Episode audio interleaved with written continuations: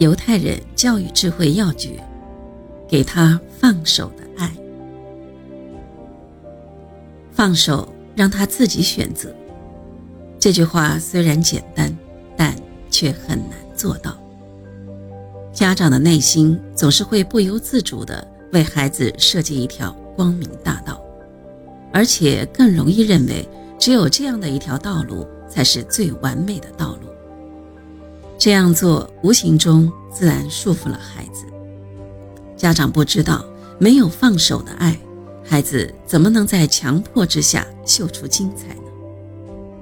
倘若马克思的父母不放手，又怎么会让世界知道他们这个如此崇高而又伟大的儿子呢？卡尔·马克思的父亲亨利希·马克思是一位律师，在当地德高望重。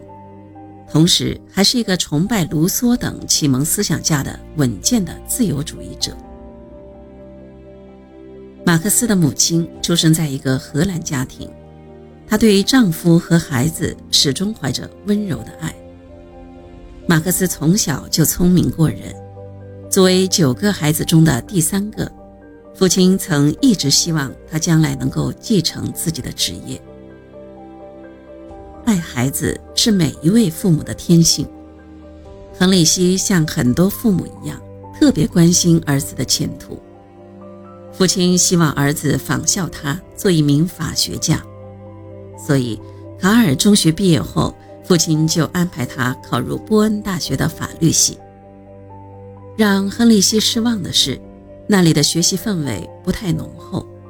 于是，第二年他又把卡尔转到了柏林大学。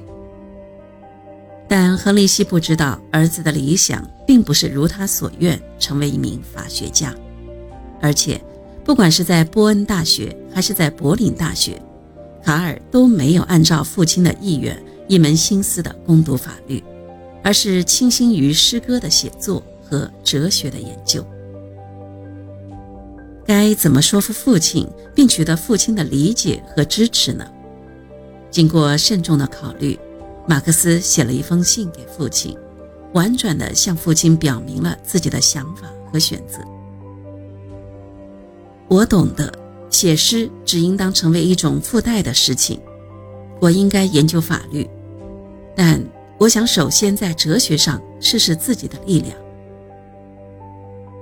聪明的父亲自然明白了儿子的意思，儿子想学习哲学。为了说服父亲。卡尔要求提前回去探亲，但遭到了父亲的严厉拒绝。可以想象，当这个心爱的儿子突然提出转学哲学时，父亲的心里该掀起怎样的狂澜？最后，亨利希考虑再三，只允许卡尔提前十天回家探亲。回到父亲的身边，马克思细细地讲述了自己的学习情况和研究方向。他告诉父亲：“我在哲学家雷马路斯身上花费了很多的时间和精力。我在阅读他的《论动物的艺术本能》一书时，感受到极大的喜悦。这几年，我又研究了亚里士多德、康德、培根、费尔巴哈等人的著作，写了许多摘要，同时也记下了自己的读后感。可以说。”我已经一头扎进了哲学的怀抱之中，深深的被哲学迷住了。亨利希侧头仔细的倾听着，追问一句：“我想问你，你为什么要学哲学呢？请你告诉我。”马克思不加思索的回答道：“爸爸，哲学是广阔的海洋，它可以供人们有较大的回旋余地。”更重要的是，通过哲学的研究，我想研究人生，研究社会，研究世界的昨天和明天。这对一个科学研究者来说，该是最有意义的吧？爸爸，您应该支持和尊重我的选择。亨利希的脸上不知不觉地流露出了笑意，他十分惊喜儿子的想法和见地。他决定不再坚持要儿子当一个法学家了。他高兴地对儿子说：“孩子，那么就照你选择的路走下去吧。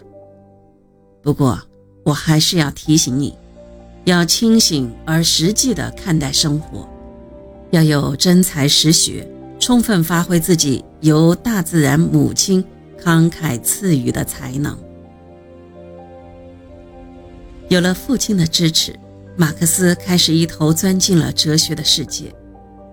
谁也不曾想到，当初这样的一个决定，竟对马克思的一生产生了极为重要的影响。马克思成为了人类历史上最伟大的革命家、科学家。由于他的理论贡献，整个世界为之改观。只有放手的爱，才是真的尊重、真的爱。